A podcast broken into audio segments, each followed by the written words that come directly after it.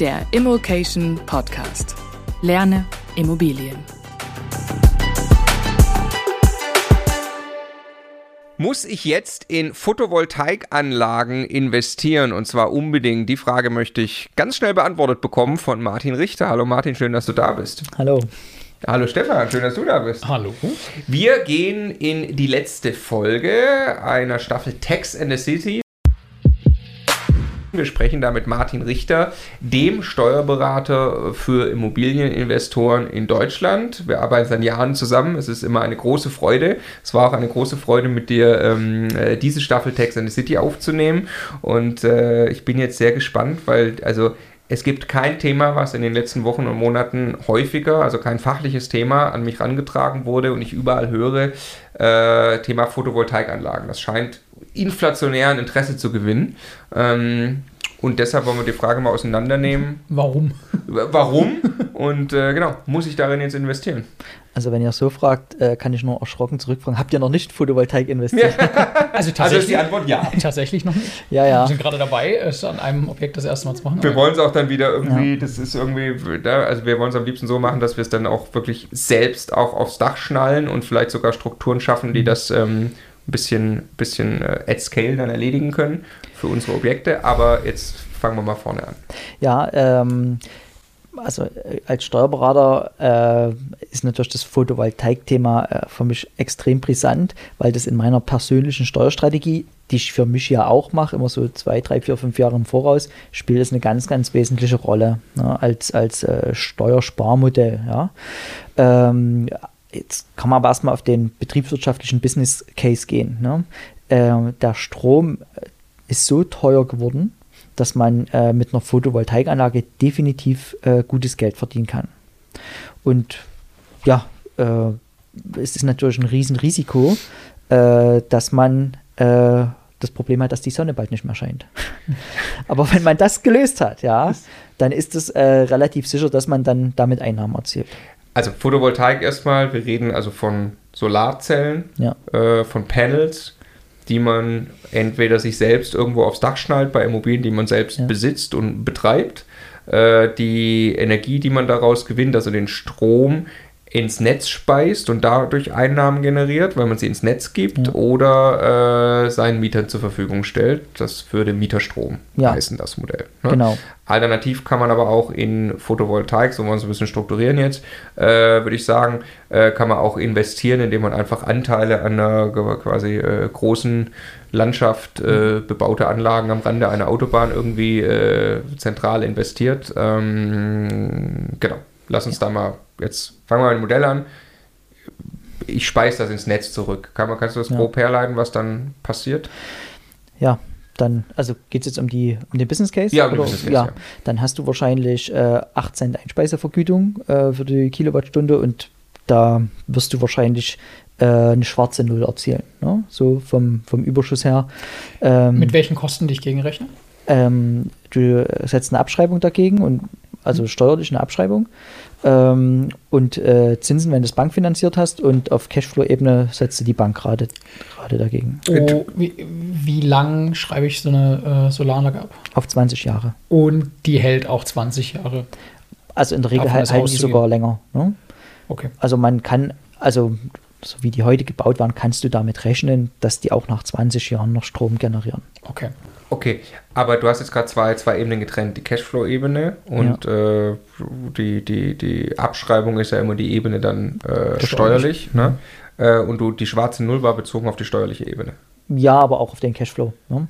Dadurch, dass du auf 20 Jahre äh, die Abschreibung machst, ähm, wird sich die in etwa wahrscheinlich mit deiner Tilgung decken. Du hast ja nicht so eine langgezogene Abschreibung wie bei einer Immobilie. Okay, ja- deckt sich mit der Tilgung. Und okay. damit ist Cashflow und äh, steuerlicher Überschuss wahrscheinlich in etwa dasselbe. Genau. Haben wir schon zigfach erwähnt, was immer ganz wichtig ist zu verstehen. Ne? Bei, bei Immobilieninvestments ist äh, Tilgung etwas, was die Steuer nicht berücksichtigt, weil das ist ja mein Vermögenswerk, das kann ich nicht gegenrechnen. Dafür kann ich aber die Abschreibung entsprechend gegenrechnen, die ist aber nicht tatsächlich Cashflow. Und deswegen sagst du jetzt, äh, wenn das beide gleich hoch ist, dann ist tatsächlich die steuerliche und die echte Cashflow-Betrachtung gleich. Aber jetzt Genau. muss ja schon äh, an der Stelle einmal, also warum macht es dann Sinn? Also, weil ich habe ja anders als bei einer Immobilie nach 20 Jahren dann kein Wirtschaftsgut mehr, das für immer und ewig äh, quasi Mieteinnahmen produziert, respektive für immer und ewig Strom, weil irgendwann ist diese Anlage ja wirklich dann fertig. Mhm. Ne?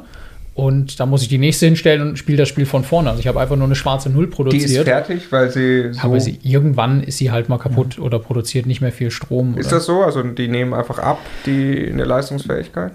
Das ist nicht so tragisch. Also es gibt äh, Studien über äh, Photovoltaikanlagen, die laufen seit 40 Jahren. Ne? Ja. Mhm.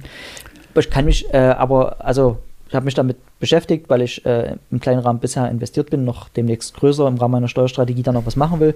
Äh, da kommen wir dann noch äh, drauf zu sprechen. Ähm, Aber was, Du, was daran. Entschuldigung, das will ich ganz kurz sagen, Annette, wir machen diese Folge nicht, weil du ausgewiesener Photovoltaik Nein, das wir auch nicht. Wir wollen jetzt gleich- nicht, wir sowieso gar nicht, aber Ja, wir genau. wollen das so ein bisschen als Bonusfolge machen, weil du findest es steuerlich interessant und was steuerlich passiert, das logischerweise weißt du genau. Aber das müssen wir uns jetzt mal angucken. Also warum machst Ja. du es?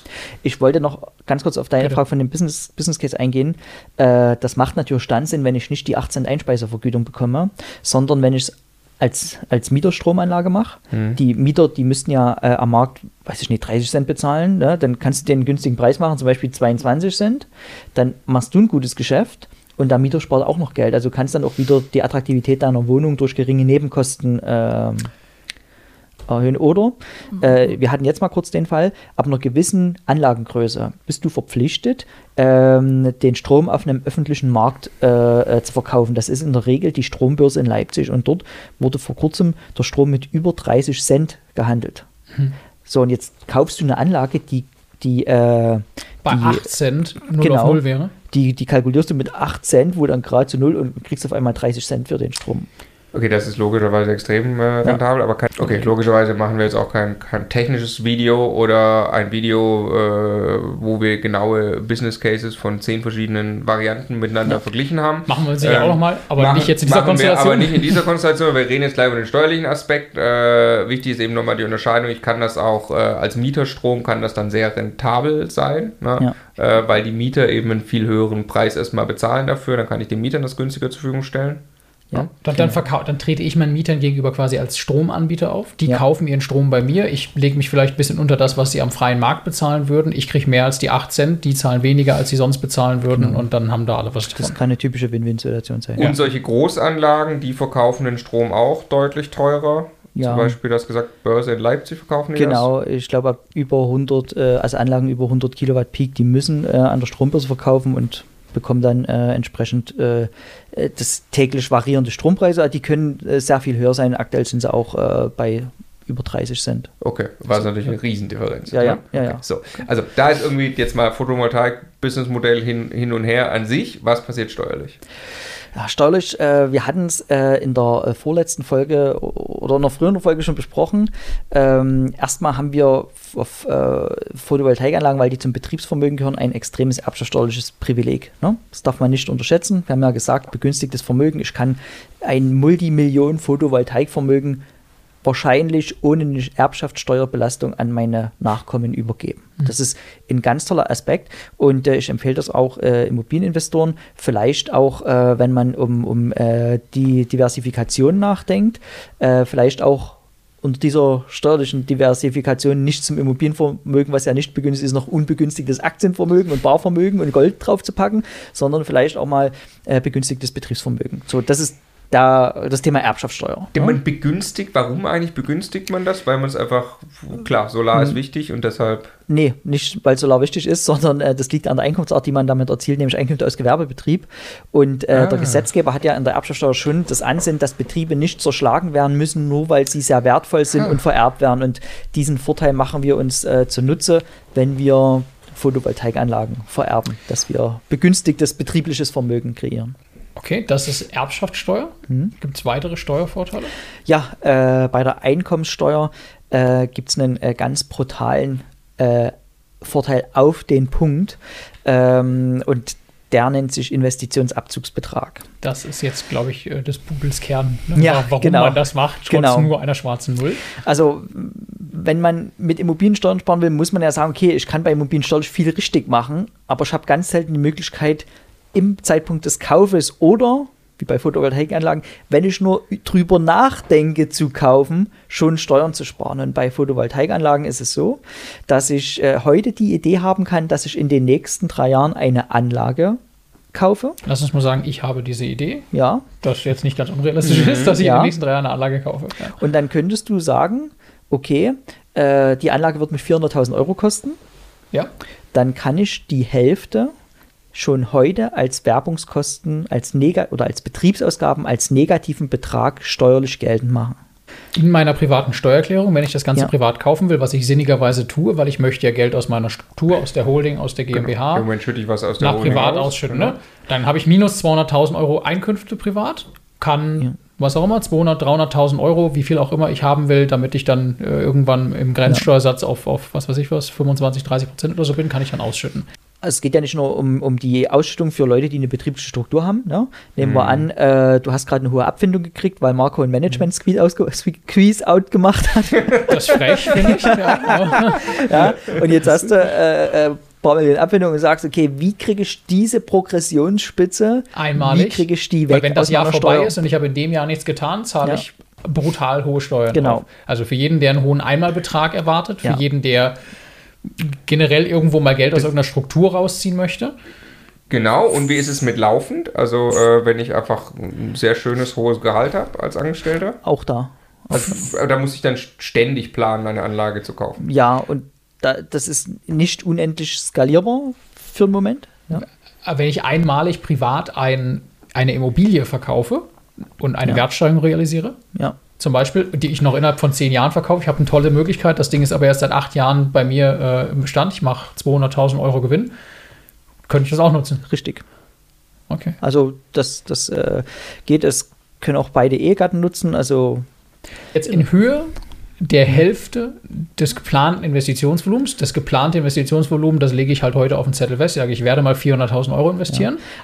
Genau, also ist aber pro Betrieb ist dieser Abzugsbetrag, also dieser hälftige Betrag auf 200.000 gedeckelt. Also auch wenn du jetzt für eine Million Anlagen kaufst, gut. kannst du trotzdem nur 200.000 machen. Okay, ich möchte 400 machen in dem Betrieb Stefan Leubel Stromproduktionsgesellschaft 1. Ich kann ja dann immer noch eine Stromproduktionsgesellschaft 2 planen, oder nicht? Nein, äh, das Finanzamt zieht gleiche Betriebe immer als ein Unternehmen zusammen. Gleiche Art, gleicher Eigentümer. Okay, gut. Also ich kann das einmal machen. 200.000 Euro negativ dieses Jahr. Innerhalb der nächsten drei Jahre muss ich für 400.000 Euro eine Solaranlage bauen.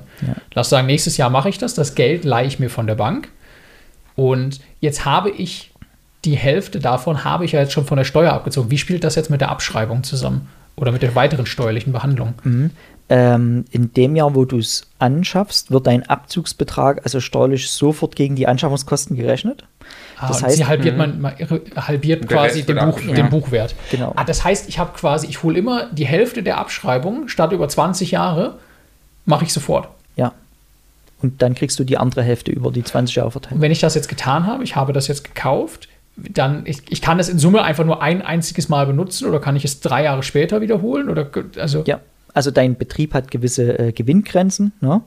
ähm, aber so, sofern dein Photovoltaikbetrieb nicht über 200.000 Euro Gewinn abwirft, kannst du immer noch einen neuen Betrag äh, ziehen. Aber ich muss immer erst den einen gebaut haben, bevor ich es nochmal Ja, wiederholen kann. genau. Das heißt, ich könnte theoretisch hingehen, wenn ich jetzt sage, ich möchte das mein, meine Bonität irgendwo dann nutzen in, im größeren Stile, wenn ich irgendwie erfolgreicher Unternehmer oder sowas bin, dann könnte ich tatsächlich das jedes, jedes zweite Jahr ein paar Jahre lang machen und jeweils im Folgejahr dann äh, entsprechend diesen Park. Genau, genau. Das macht natürlich etwas mehr Sinn. Äh, du, du ziehst ja schon Ausgaben vor, die dir dann am Ende fehlen als Abschreibung. Ja. Ne? Äh, Im Rahmen Steuerplanung macht das natürlich dann Sinn. Ähm, du ziehst den Abzugsbetrag in einem Bereich, wo du einen Spitzensteuersatz hast. Und die negativen Folgewirkungen, die fehlende Abschreibung, hast du in einem Zeitraum, wo du weißt, da ist meine Abschreib, äh, meine, meine Steuerbelastung, mein Einkommen nicht so groß. ne? Also viele machen das, wenn die ein Unternehmen verkaufen und dann in Ruhestand gehen oder eine Abfindung bekommen und dann eher sich mit anderen Themen beschäftigen. Ne? Oder man hat halt viel Denkmalabschreibung, die man die nächsten Jahre gegenrechnen kann. Oder man hat einmalig den Bedarf, äh, Liquidität aus irgendeiner Struktur in einer Ja. gewissen Größenordnung nach privat zu bewegen, weil man privat ein Eigenheim kaufen oder irgendwelche Dinge tun möchte. Und danach hat man auch wieder einen ganz normalen, regelmäßigen Liquiditätsbedarf, wo Ja. das nicht mehr erforderlich ist. Genau. Das ist ganz normal in einer Gesellschaft, die ich unter meine Holding hänge. Was? Die Photovoltaik. Nee, die musst du privat machen. Achso, die muss ich Sonst privat. ja, kannst du den Sonst kann ich es Abzugsbetrag nicht privat. Kann ich es als GBR machen? Ja, Also wir können es zusammen machen? genau. Also ihr könntet auch. Wir fühlen uns ja immer nicht wohl, aber alleine. Ja, genau. aber also, also in, der, in der Situation könnt ihr sogar ein Stück weit skalieren, ne? Du, Oh. du kannst eine Anlage So. machen, Marco kann eine Anlage machen. Ihr könnt einen noch als GBR machen. Mhm. Zusätzlich. könnt jeweils, eu- eure Frauen können noch eine Anlage Mhm. machen. Du könntest mit Marcos Frau dann noch eine GBR machen, wo du 99 und sie 1% beteiligt ist, damit du dort den vollen Abzug. Er kann das mit deiner Frau machen. Mhm. Also ist, äh, die, die Skalierbarkeit liegt hier ein Stück weit an der Anzahl der GBRs, weil je, immer wenn eine neue Person mit dazu kommt, ist es ein eigenständiges Unternehmen. Okay. Das ist geil. Das ist geil. Also da einen neuen Briefkasten. Ja. Oder man hat aber nachher halt die Gewinne, äh, wo man sich da, da muss man sich ja drauf vorbereiten, ne? Ja, ähm, ich, ich erzähle hier immer gerne eine Anekdote. Mein erstes Haus für eine Million, was ich gekauft habe, da habe ich 85.000 Euro Eigenkapital gebraucht, ne? Äh, für, für die Nebenkosten. Und diese 85.000 Euro, die ich einmalig, also die hatte ich nur einmalig, aber die ich da in der Hand genommen habe, die haben mir bei einem 6%er für eine Million, äh, bescheren die mir wahrscheinlich bis an den Rest meines Lebens 3,6 Millionen Mieteinnahmen. Weil ich einmal dieses Geld hatte und damit mir jährliche Mieteinnahmen von 60.000 Euro gekauft. Aber nicht nur mir, auch noch der Generation nach mir und der Generation nach mir. Und das ist jetzt wieder Investoren-Mindset. Klar, dir gehen irgendwann die, die Betriebsausgaben verloren, weil du wenig Abschreibung hast. Aber überleg mal, was du mit einmal 85.000 Euro, weil du die heute hast, Ja. Was du da machen kannst, das sind mir doch auf die nächsten 20 Jahre, ist mir doch völlig egal, ob ich da etwas mehr oder weniger Abschreibung habe. Ne? Ja.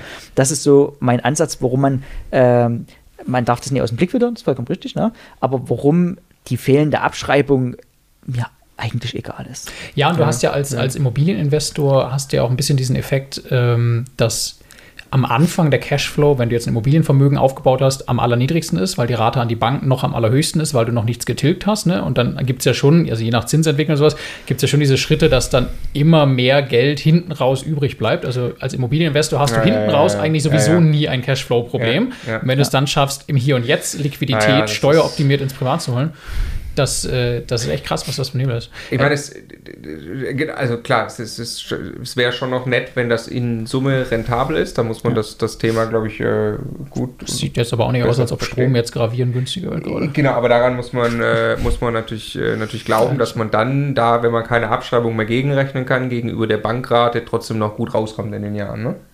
Ja, aber trotzdem hast du am Ende unterm Strich, das Mindeste, was du getan hast, ist einfach äh, Liquidität ins Hier und Jetzt holen, ne, aus der Zukunft. Also, und du hast also immer, hast du eigentlich einen, einen, äh, einen Barwertvorteil bei der ganzen Aktion, mindestens. Ne? Und das ist, warum ist das äh, so begünstigt? Weil man tatsächlich möchte, dass investiert wird jetzt. Genau, das ist eine Investitionshilfe, dass du Liquidität schaffst, drei Jahre vorher und äh, dann die, die Liquidität hast, um zu investieren. Und kann ich, muss ich das in einem Block machen? Genau 200.000 Euro auf einen Schlag in einem Jahr? Du kannst es über die drei Jahre aufbauen. Beliebig. 50, 70, Wie ich 80 möchte. hast du 200 in Summe dann. Genau. wie ich möchte. Und ähm, was ist, wenn ich keine ausreichend großen eigenen Dächer habe? Also jetzt ein bisschen wieder Ja. in die richtige Immobilie. Ne? Wie Da- machst du es? Also wo hole ich jetzt für 400.000 Euro den Platz für eine PV-Anlage her? Ich will das ja auch nicht selber bauen tendenziell. Ähm, Also ich habe einen Geschäftspartner. Äh, ich hatte, ich hatte ähm, immer das Problem, dass man dann zu mir kommt und sagen, ich will mit Immobilien äh, Geld sparen. Ne? Und sagt, mit Immobilien kannst du nicht im Hier und Heute Geld sparen. Das kannst du langfristig steuergünstig eintakten und dann wird alles prima. Und äh, habe ich zum Glück jemanden kennengelernt, ähm, der vertreibt solche Anlagen, aber nicht jetzt, dass du selber eine Anlage baust. Der hat also Zugang zu diesen Bauträgern, wenn ihr an der Autobahn diese Flächen seht oder äh, auf, auf großen Dächern. Dort kannst du dich, und das ist auch die schöne Flexibilität, die wir haben, in allen, ich sage immer, Formen und Farben einkaufen. Also du kannst genau die so viele Module, dass du auf deine 200 oder 300 oder 400.000 Invest kommst. Natürlich verdient dort jemand mit Geld. Muss Ja. man durchrechnen, aber das ist jetzt quasi Äh, die, das jetzt die, die, äh, die Vertriebsimmobilie äh, als Solaranlage. Genau, so, genau. ne? Aber so äh, konnte ich und da bin ich auch sehr dankbar, weil ich geht es in erster Linie darum, meinen Mandanten Mehrwert zu bieten. ne? Und wenn ich da jemanden habe, wo ich die Mandanten hinschicken kann, bin ich äh, sehr, sehr glücklich, dass die halt die Steuer auf ihre, äh, auf ihre Abfindung oder so dann einfach sparen. Wir machen ein Steuerwebinar mit dir äh, in, in naher Zukunft, wo du nochmal strukturiert durch alle möglichen Steuerthemen durchführst für private Immobilieninvestoren. Und Das Thema nehmen wir noch kurz auf, auch in das Webinar. Nehmen wir das mit auf Ja, die ja. Agenda? Ja. Okay, genau. Ich würde gerne noch sagen, ich habe noch ein kleines Rechenbeispiel vorbereitet für meine äh, äh, Steuerstrategie. Ne? Weiter ganz kurz, immocation.de slash Steuerwebinar. Wer sich jetzt fragt, wie man da teilnehmen kann, ist kostenlos. Äh, live 100% und live gibt und, auch nur äh, jetzt diese Termine, also am besten dann direkt anmelden. Du hast ja schon ein paar Mal gesagt, Stefan, dass man äh, das damit strukturieren kann, wenn man eine große Ausschüttung macht. Ne? Und wir haben immer im Kopf, dass ich auf eine Ausschüttung normalerweise 25% Steuern bezahle. Ne? Ja. Das ist die Abgeltungssteuer. Ja. Es gibt aber noch eine andere Option, die heißt Teileinkünfteverfahren. Mhm. Äh, da muss ich den vollen Steuersatz bezahlen, aber nur auf 60% der Ausschüttung. Mhm. Also meinen regulären progressiven Steuersatz. Und wenn ich da im Spitzensteuersatz bin und zahle auf diese 60% meine 42% Steuern, bin ich wieder bei 25. Das bringt also nichts. Aber äh, will ich mal folgendes Denkmodell äh, mitnehmen, was auch äh, wesentlicher Faktor meiner Steuerstrategie ist. Ne? Ich habe ja gesagt, dass ich bald äh, durch meine Denkmalabschreibung ziemlich bei Null äh, äh, rauskomme. Ne? Das deckt sich auch mit meiner generellen Steuerstrategie, dass ich Verlustsachen. Null, Null ist eine gute generelle Steuerstrategie, Ähm, finde ich auch. dass ich äh, Sachen, die Verluste bringen, mache ich privat. Alles, was Erträge bringt, mache ich in der Struktur. Ja. Ja? Ich kann also auf Knopfdruck sagen, mein Steuersatz ist jetzt äh, null. Äh, oder mein, mein, äh, mein Einkommen ist null. Jetzt überlegen wir mal, wenn ich in dem Jahr, in dem ich ohnehin mein, mein, mein Einkommen schon extrem reduziert habe, noch diesen Investitionsabzugsbetrag ziehe, dann komme ich auf ein Einkommen von minus 200.000. Mhm. Wie viel Geld kann ich mir jetzt steuerfrei ausschütten? Nicht 210.000. Die Antwort kommt jetzt, äh, kommt immer am meisten, sondern ich muss ja nur 60 Prozent meiner Ausschüttung besteuern. Und ich habe das mal ausgerechnet. Wenn, wenn ich das als, als, als Ehegatten schaffe, ne, ich könnte mir in dem Jahr, wo mein Einkommen bei minus 200.000 ist, könnte ich mir 480.000 Euro aus meiner Holding ausschütten. Davon werden nur 60% besteuert. So richtig in meiner Steuer kommen dadurch nur 288.000 Euro an. Und die ersten 200 davon werden noch von dem Verlust äh, äh, aufge aufgefressen. Das heißt, ich als Ehegatten, also wir als Ehegatten, äh, versteuern 88.000 Euro. Bei zwei Kinderfreibeträgen und noch super sonstigen Ausgaben, Krankenversicherung, Rentenversicherung, kommst du wahrscheinlich auf ein zuversteuertes Einkommen von äh, 70.000 Euro und da zahlst du nicht mal äh, 14.000 Euro Steuern auf eine Ausschüttung von fast 500.000. Das ist ein Steuersatz von nicht mal 3%. Ne? Und, ähm, Sensationell. d- ähm, und das kann man, du kannst natürlich jetzt nicht zu deinem Steuerberater gehen und sagen, ich würde mir morgen mal gerne äh, 500.000 aus meiner Gesellschaft ausschütten, mach mal, dass das steuerfrei ist.